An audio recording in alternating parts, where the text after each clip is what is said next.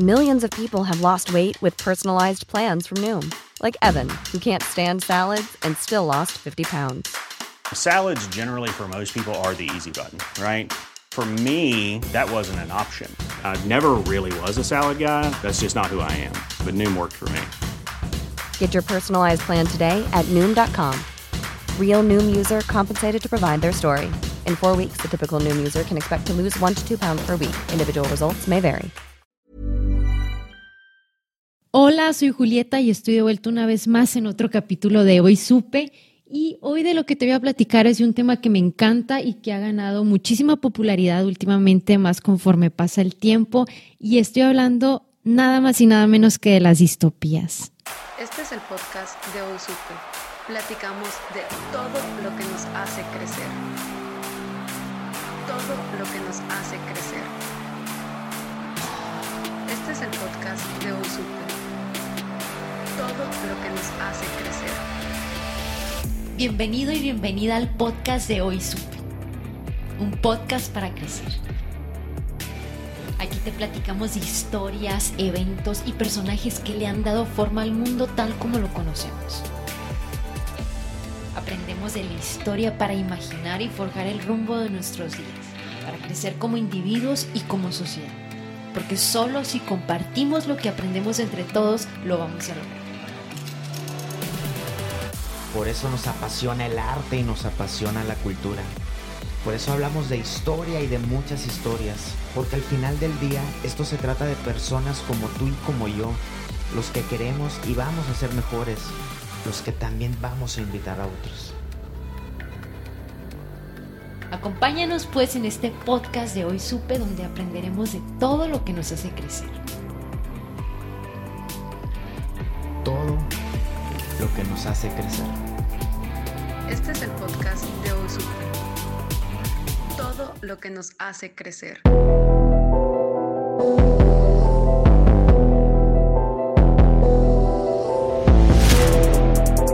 Primeramente hay que saber que una distopía es el término opuesto a una utopía y el término utopía fue creado por Tomás Moro, que era un teólogo político y escritor inglés que escribió su libro Utopía, donde imagina una comunidad ficticia basada en ideales filosóficos y políticos del mundo clásico y el cristianismo.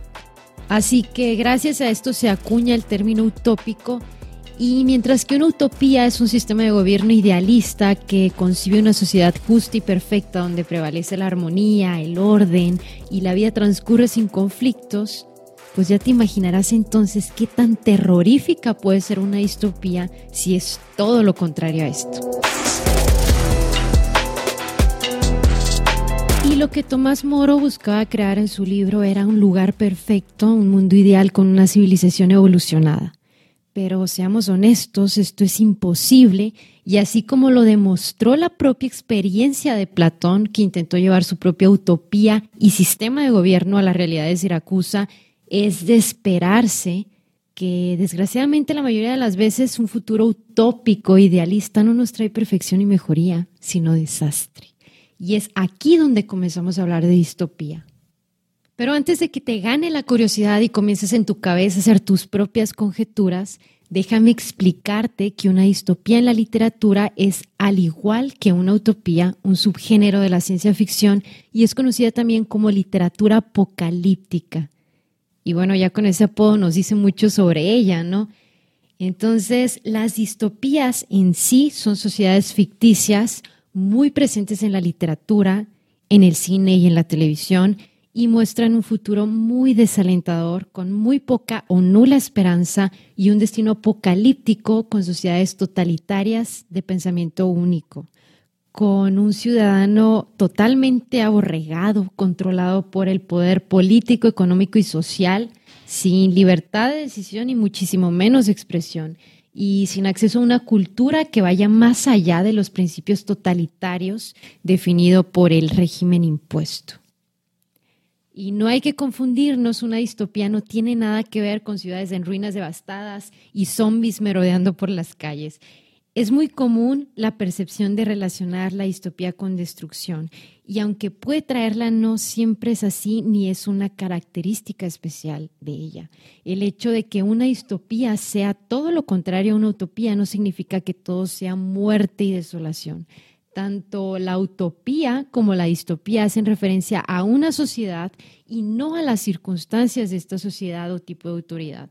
Una utopía puede nacer en un mundo destruido por una bomba nuclear o atómica, mientras que una distopía puede surgir bajo un mundo futurista, perfecto y maravilloso.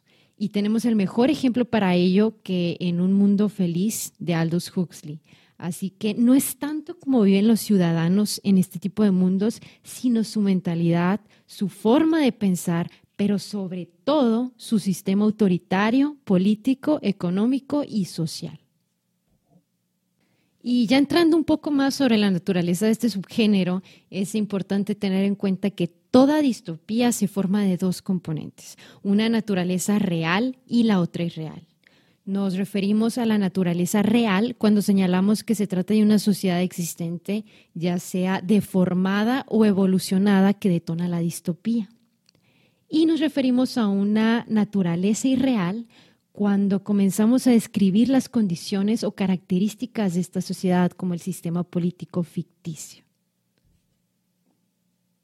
Así que en estos casos es cuando la ficción supera la realidad, dando lugar a una distopía en una utopía destruida, tal como fue el caso de Platón en Siracusa. Por eso es tan terrible escuchar de las distopías porque tiene un gran componente real, extraído del mundo en el que vivimos. Y la mayor parte de las distopías describen sociedades que son consecuencias de tendencias actuales y que llevan a situaciones totalmente indeseables. Por eso es también común escuchar a la gente decir que vivimos o que vamos a convertirnos en una distopía, porque da miedo pensar que es un contexto real, como el mundo en el que vivimos, y que por X o por Y las tendencias, el avance tecnológico, las sociedades actuales pueden encaminarnos a situaciones totalmente desagradables, indeseables, siendo una de las características principales de este subgénero. Y hablando de características, otras características importantes que vemos en las distopías son la deshumanización, un gobierno totalitario o una dictadura en algunos casos, la enajenación tecnológica que pues sobresale mucho en las distopías y que termina con la alienación del ser humano. Su elemento principal es el miedo y en la literatura los grandes autores de distopías tenían como objetivo principal la protesta o la crítica contra un gobierno o un ideal social extremo y sobre todo de hacernos reflexionar acerca del comportamiento humano en situaciones extremas. Es un mundo de pesadilla donde definitivamente nadie quiere estar. Y en cuanto a la literatura, cuando hablamos de libros distópicos, es un hecho que aunque ya existen miles de distopías en la literatura, hay tres libros que son considerados los pilares fundamentales en este subgénero y son 1984, Un Mundo Feliz y Fahrenheit 451. Pero te tengo una lista de libros para hablar de los más conocidos y populares en este género que abundan y empezamos con 1984 de George Orwell y no puedo hablar de este libro sin decir que es uno de mis libros favoritos. Este libro trata de cómo una sociedad está regida por un gobierno totalitario donde el gran hermano controla absolutamente todo y transcurre en Londres durante el año de 1984.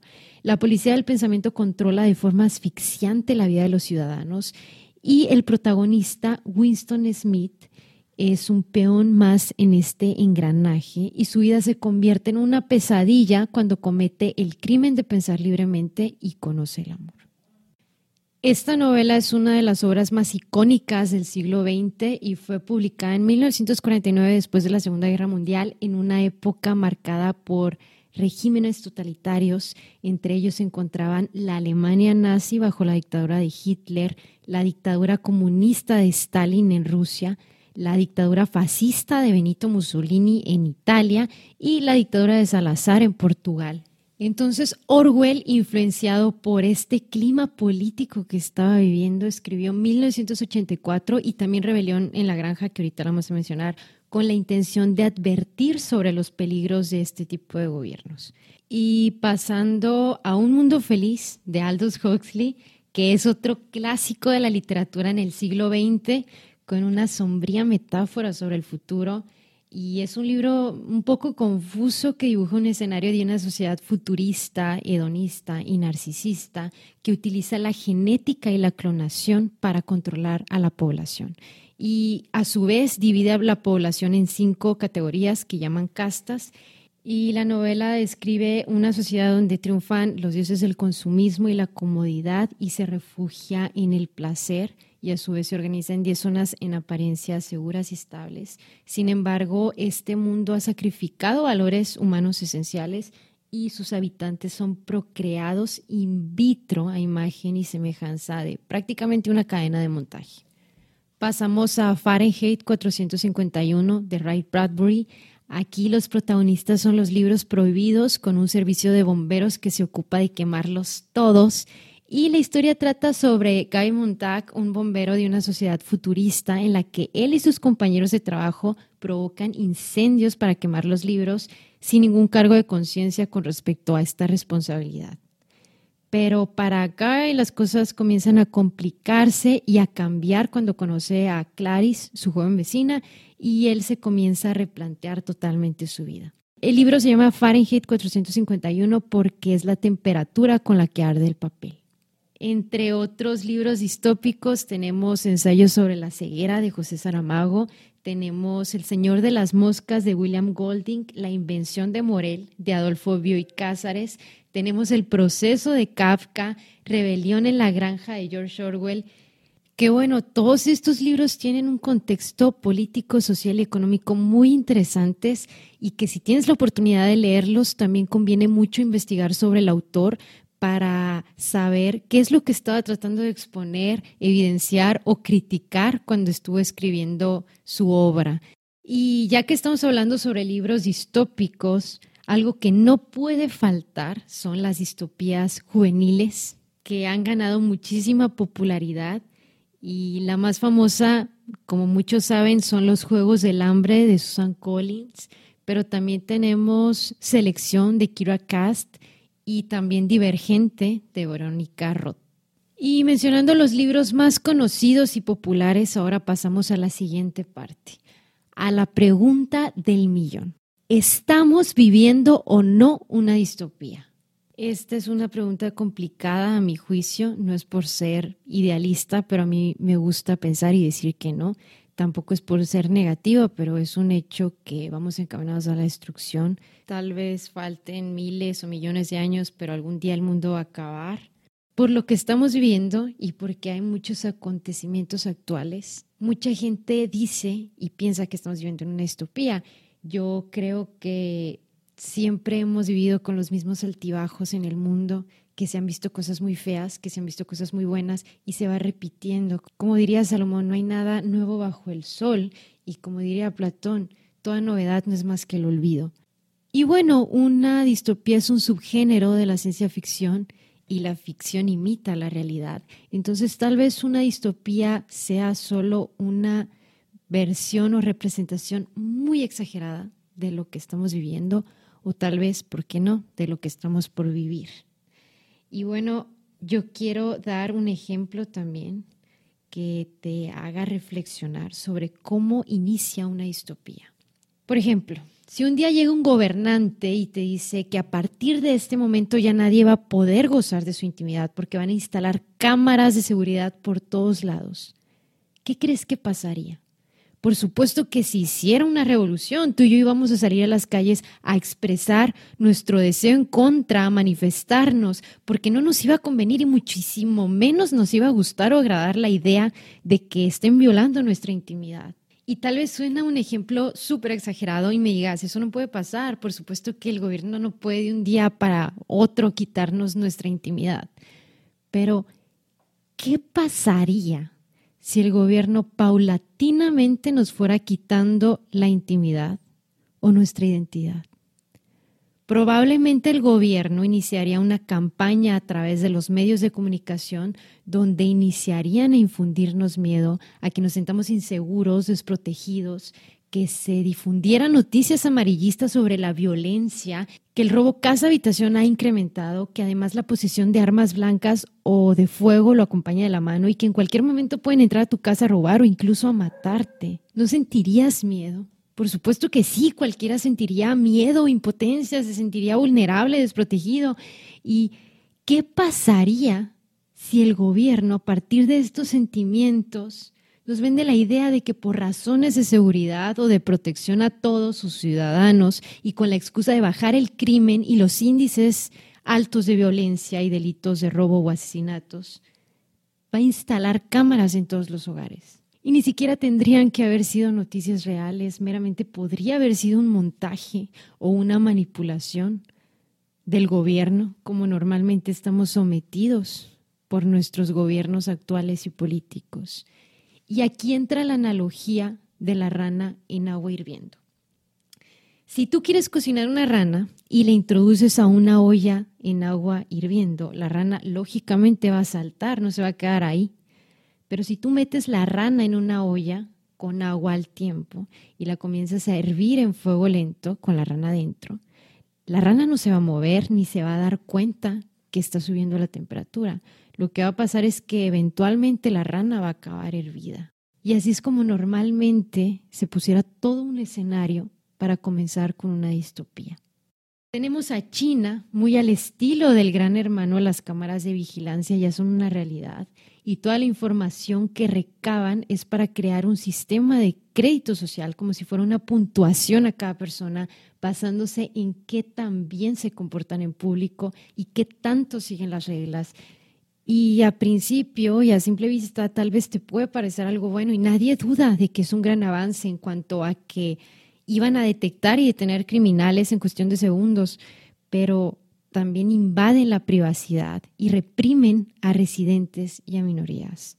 Es algo muy serio y de hecho en San Francisco, que es una de las ciudades más progresistas en Estados Unidos, rechazó este tipo de sistemas de seguridad y vigilancia urbana porque priorizó la protección de la privacidad sobre la seguridad en este ámbito y es que en China todas las empresas colaboran con el régimen, así que usan estos avances tecnológicos y enormes bases de datos para dotarse de información desde la selfie que te tomas hasta lo que subes en redes y todo queda en un banco de imágenes, en un banco de información, en un banco de datos que el gobierno reconoce en segundos sobre quién se trata, reconoce en segundos a una persona entre sus 1.400 millones de habitantes. Y este sistema ha servido no solo para grandes beneficios como perseguir a criminales, sino también para perseguir a las minorías como la etnia china y ugur, que el gobierno controla y conoce no solo su identidad, sino sus hábitos diarios, porque controla si va mucho a la mezquita porque es un grupo islamita y China los persigue para impedir el terrorismo islamita, que esto a su vez podría llegar a ser discriminación. También le checa si están gastando más electricidad de lo normal, si viajan al extranjero, si tienen una conexión VPN para acceder a portales de Internet bloqueados en China y si alguna de estas cosas llega a ser comprobada, se convierte inmediatamente en sospechoso enemigo a investigar. Así que puede que en China los celulares y la inteligencia artificial traigan más seguridad, pero a costa de qué? Y bueno, no nos vayamos tan lejos. Hace poco me llamaba mucho la atención que nuestro secretario de salud, que a propósito ha brillado por su ausencia en esta pandemia actual, decía que estamos viviendo en una terrible distopía. Esto me hizo mucho ruido porque pues tendría que cuestionar el mandato de gobierno actual en el que se encuentra. Y es que en México no estamos muy lejanos a este tipo de realidad porque ¿qué es lo que está pasando ahorita con el nuevo Padrón Nacional de Usuarios de Telefonía Móvil, que es un tema muy controversial a propósito y que da para mucho que hablar y es que todos debemos de estar informados en cuanto a este tema. Y un dato curioso que voy a exaltar en cuanto a lo de las tarjetas SIM es que actualmente solo hay 17 países que exigen algún tipo de identificación para comprar una tarjeta SIM y en esos 17 países no hay ningún país plenamente democrático. Sobresalen países como Venezuela, China, Afganistán, Arabia Saudita y otros. Y esto, por lo menos a mí, me deja mucho que pensar en cuanto a México. Y bueno, para ya finalizar, a la gente nos encanta decir que estamos viviendo en un capítulo de Black Mirror y es que sí, estamos atravesando una situación económica, social y hasta política en el mundo muy complicada, pero yo creo que siempre ha sido así, solo que el avance y la imaginación tecnológica nos ha acercado más a este tipo de ficciones y hay que tomar a las distopías como ejemplo a lo que no queremos llegar y a lo que tenemos que evitar llegar. Hasta aquí llego yo y la verdad es que este es uno de mis temas favoritos y más que nada porque tocar este tipo de temas es una invitación a abrir la mente, a pensar, a cuestionarte qué es cierto, qué es real y qué no, a querer estar informado, a saber de historia, pero sobre todo qué es lo que está pasando en tu país, en tu estado, en tu ciudad. Y esto nos obliga a ser mejores ciudadanos. Acuérdate de la famosa frase, aquel que no conoce su historia está condenado a repetirlo. Para un país y sus habitantes resulta muy difícil avanzar o evolucionar y construir un futuro mejor si no están informados, si no leen, si no escuchan las noticias, si no se enteran de las decisiones de los gobernantes. Y aprovechando que ahora vienen las elecciones en muchas partes de México, eh, ya sé que es muy fácil quejarnos y tirarle al gobierno y no querer salir a votar porque estamos asqueados, porque no sirve de nada pero pensemos en qué podemos hacer. Involucrémonos en las situaciones actuales del país. Hay muchas cosas que podemos hacer, como comprometernos con la sociedad que nos rodea, simplemente compartiendo información, enseñando, platicando en casa, en no dejarnos llevar por promesas falsas de campañas electorales. Incluso, como te digo, con solo mantenernos informados es suficiente para juntos evitar que lleguen al poder demagogos y políticos ambiciosos, criminales y corruptos como lo hemos permitido. Y dejemos el idealismo de las utopías a un lado porque es imposible y porque no existen. Queremos mucho a Platón, pero incluso él que soñaba con el estado perfecto fracasó en Siracusa. Así que lo que está en nosotros, los ciudadanos normales, para impedir gobiernos impositores y autoritarios como los hay y aparecen en las distopías es cumplir nuestras obligaciones, cultivar nuestros valores cívicos y morales, fomentar el respeto entre nosotros, la libre expresión, rechazar la violencia, pero sobre todo a exigir y levantar siempre, siempre, siempre la voz. Entonces ya me emocioné mucho, pero hasta aquí los dejo. Yo soy Julieta y nos vemos en el siguiente episodio de Hoy.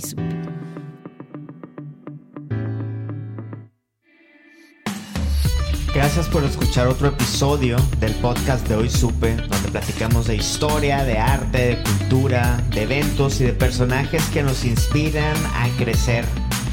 Ayúdanos, ayúdanos a compartir este podcast y también nuestros contenidos en Instagram, en Facebook, en hoysupe.com y en todos lados. Y bienvenidas todas, todas tus aportaciones. Queremos que más gente se sume, que compartamos, compartamos todos estos aprendizajes para crecer y que seamos más.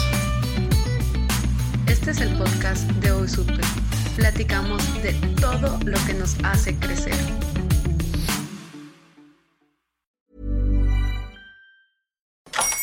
Hola, buenos días, mi pana. Buenos días, bienvenido a Sherwin Williams. ¡Ey! ¿Qué onda, compadre? ¿Qué onda? Ya tengo lista la pintura que ordenaste en el ProPlus app. Con más de 6.000 representantes en nuestras tiendas listos para atenderte en tu idioma y beneficios para contratistas que encontrarás en aliadopro.com. En Sherwin Williams somos el aliado del PRO.